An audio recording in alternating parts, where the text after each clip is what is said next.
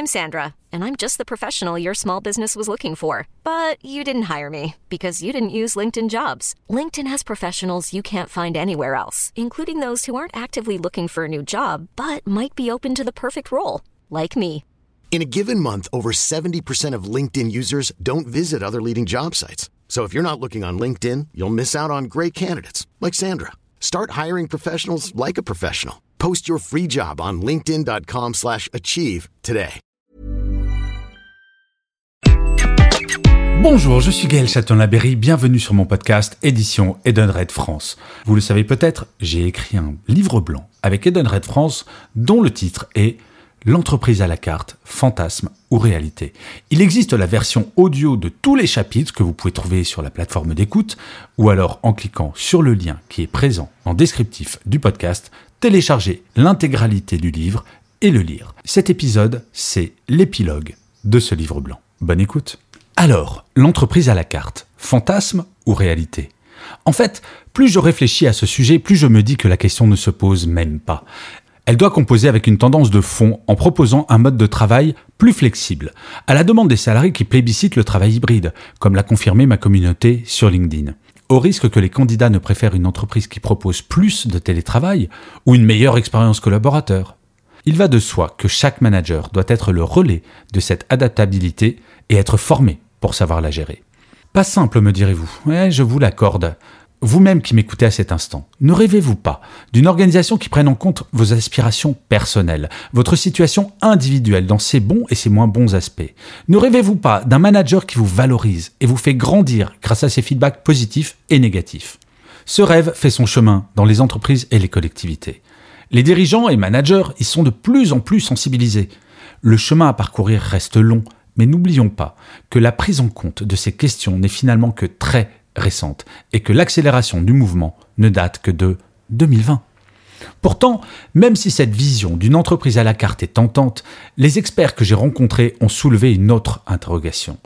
Une entreprise à la carte est-elle souhaitable pour les salariés comme pour les organisations?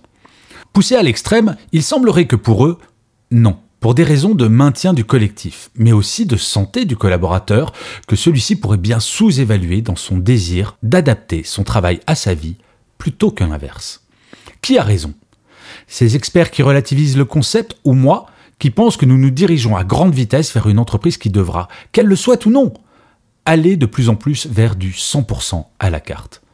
Nul le sait. La tendance est là, mais personne ne peut dire de façon certaine quelle sera dans l'avenir la limite.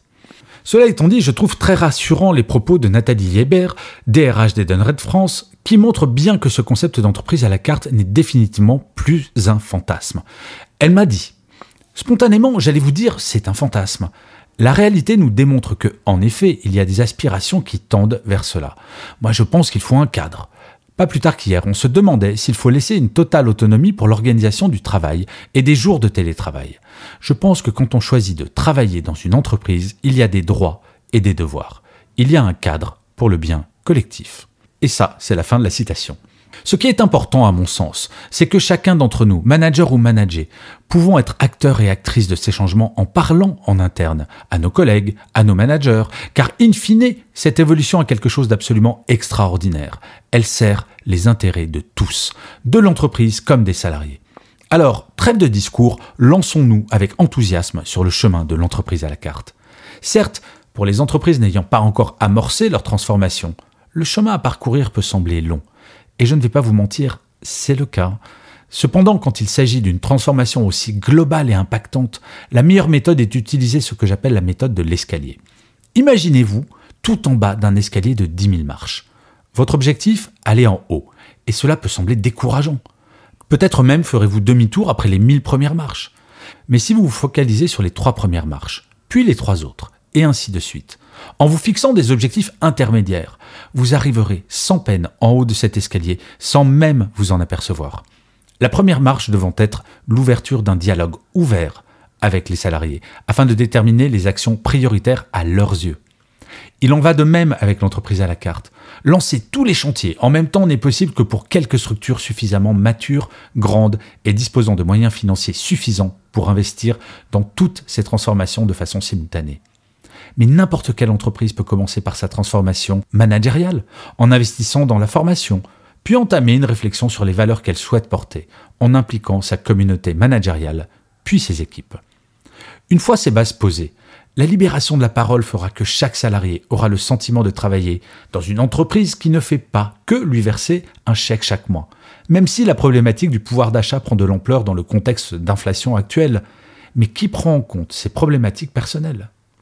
Et peut-être qu'un jour, toutes les entreprises seront aussi confiantes que cette entreprise belge qui propose à tout nouvel entrant une prime allant jusqu'à 7500 euros s'il démissionne tout de suite.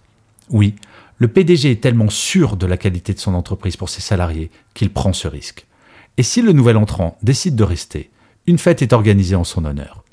Certes, le concept peut sembler gadget, je vous l'accorde. Cependant, quand on fait mon métier, voir des dirigeants qui ne considèrent pas que l'entreprise fait un cadeau à ses salariés en les embauchant, mais que c'est un cadeau partagé, cela fait un bien fou. Non, je vous remercie d'avoir écouté cet épisode de Happy Work édition Red.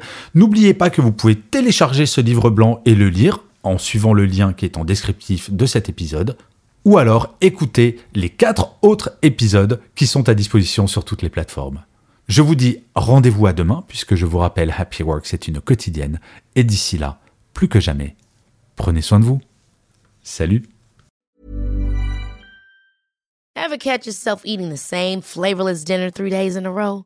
Dreaming of something better? Well, HelloFresh is your guilt-free dream come true, baby. It's me, Kiki Palmer. Let's wake up those taste buds with hot, juicy pecan-crusted chicken or garlic butter shrimp scampi. Mm. Hello? Fresh. Stop dreaming of all the delicious possibilities and dig in at HelloFresh.com. Let's get this dinner party started.